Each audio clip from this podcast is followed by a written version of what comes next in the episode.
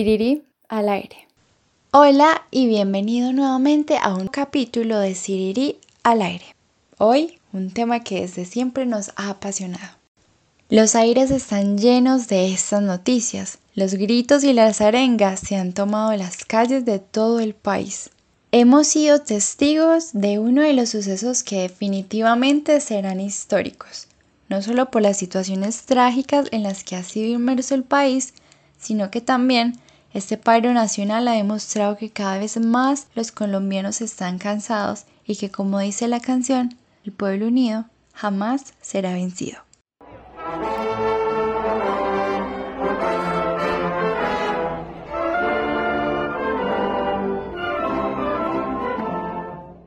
La movilización social en Colombia no es cosa reciente.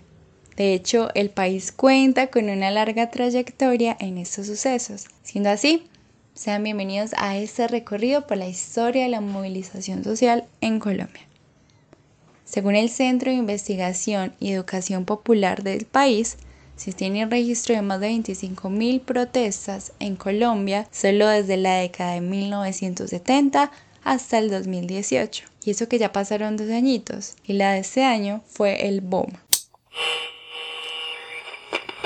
Señor, aló a los colombianos en el exterior, a la 1 y 30 minutos del día 9 de abril de 1948, a la 1 de 1948, fue asesinado por un policía conservador, el doctor Jorge Eliezer Gaitán, por órdenes del Partido Conservador. Fue por 1948 cuando el asesinato de Jorge Eliezer Gaitán generó una gran revuelta popular conocida como el Bogotazo.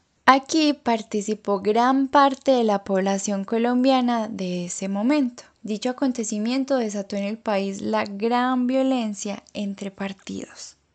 El mártir Jorge Eliezer Gaitán, quien vilmente fue asesinado por las manos goras, no puede quedarse impune. Esa muerte debe ser vengada y la vengaremos hasta el último momento.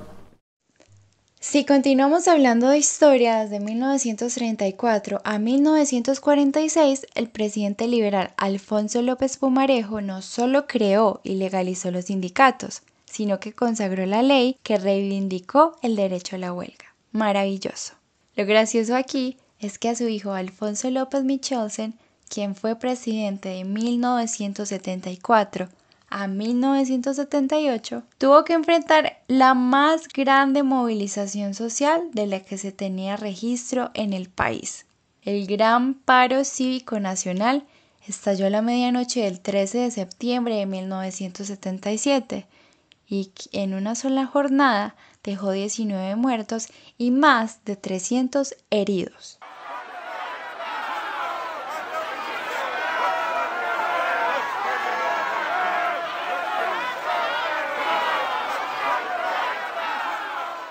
Para los analistas de la historia social y política del país contemporáneo, este paro fue la movilización más grande de la segunda parte del siglo XX. Cabe aclarar que también existió el Bogotazo y otras manifestaciones en 1928.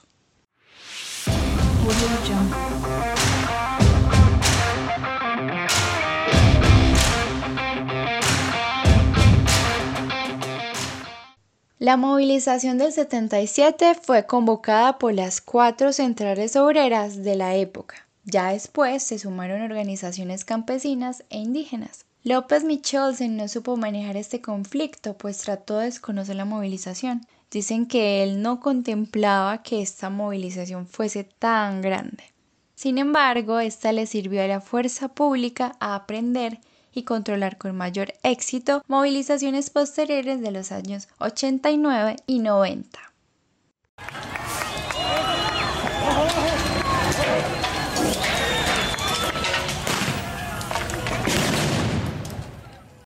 Es sino a partir de los años 80 que empieza a cambiar radicalmente la dinámica de los movimientos sociales. Por presentar un primer momento, empiezan a surgir otras series de características de movimientos más ligados a temas ambientales, de género, de libertades sexuales y por los animales, etc. Existen unas diferencias muy grandes.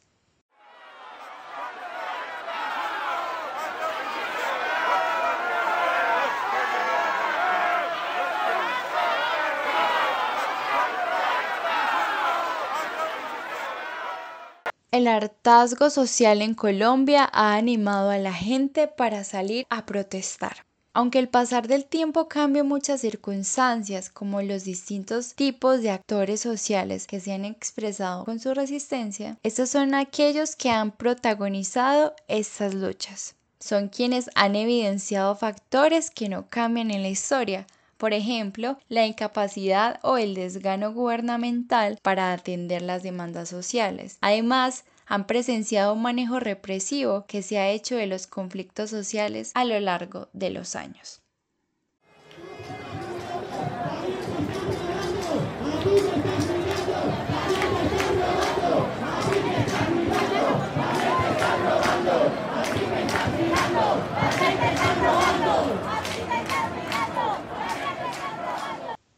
Ahora hablemos de los partícipes. Los movimientos estudiantiles en Colombia han buscado a lo largo de los años la reivindicación y reconocimiento de los derechos humanos, que a lo largo de la historia se han constituido en un discurso legítimamente adoptado. Es este poderoso movimiento el que ha impulsado relaciones críticas no solo con el Estado, sino que también al interior de la sociedad civil que se considera pasiva. Tocando esta temática de estudiantes, es un factor común que las luchas en Colombia se pueden tornar complejas o violentas. Los estudiantes son los principales testigos de que una postura política reflexiva y diferente puede ser el motivo para sufrir torturas o desapariciones forzadas. Como siempre, Colombia ha sido un país permeado por un contexto violento.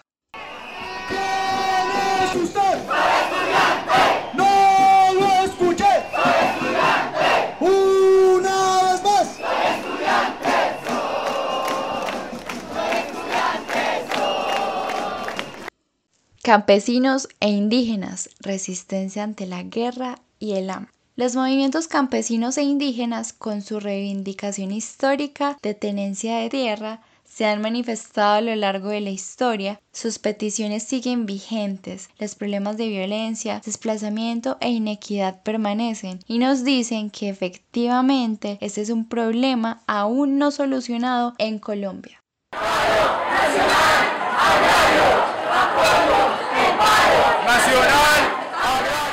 Ellos se quieren meter con nuestras semillas, que es la seguridad de nuestro pueblo. Y nosotros lo que tenemos que hacer es sembrar. Tenemos que sembrar maíz y guardar la semilla, no solo guardarla, sino sembrar. Las mujeres resistiendo a la guerra. Las acciones colectivas públicas de las mujeres se han abanderado con la lucha de defensa de los derechos individuales y colectivos. También han demostrado la gran capacidad que tienen las organizaciones femeninas para poner en la esfera pública asuntos políticos importantes. Estos movimientos han ido creciendo a lo largo de los años para que en la actualidad sea uno de los colectivos más consolidados. Y tengamos en cuenta también que el papel de la mujer ha sido importante en estas luchas, tenemos el gran exponente como María Cano, quien dirigió la lucha por los derechos civiles y los derechos de los trabajadores asalariados.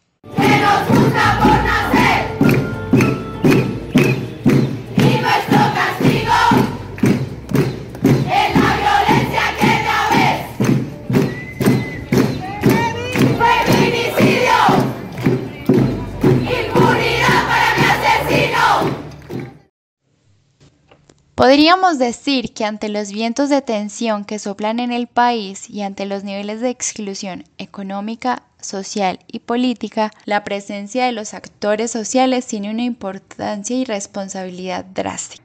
Entre esas responsabilidades está exigir al actual gobierno y a los actores armados adelantar un proceso de negociación.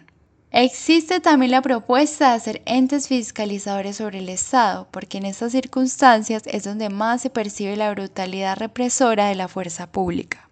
Las luchas sociales a las que nos hemos referido en este capítulo se caracterizan por ser contestatarias frente a la situación que padecen los actores sociales. Se nos vale aclarar que las maneras de manifestarse son diversas, incluso más ahora en esta época digital.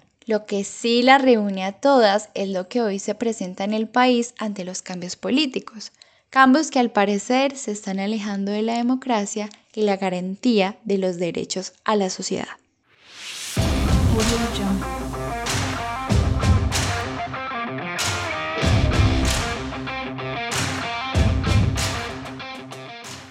Esperen, antes de terminar este capítulo también queremos preguntarles qué tan válido y producente les parece el hecho de protestar. Aún hay muchas personas que se preguntan ¿para qué hacerlo? ¿Cómo que para qué? Pues para... ¿Para qué a usted la dignidad? ¿Ah? ¿Que esa palabra no existe o qué? ¿O no la usan ya en televisión? ¿Cómo que para qué? Para la dignidad, hombre, para la dignidad nuestra. America.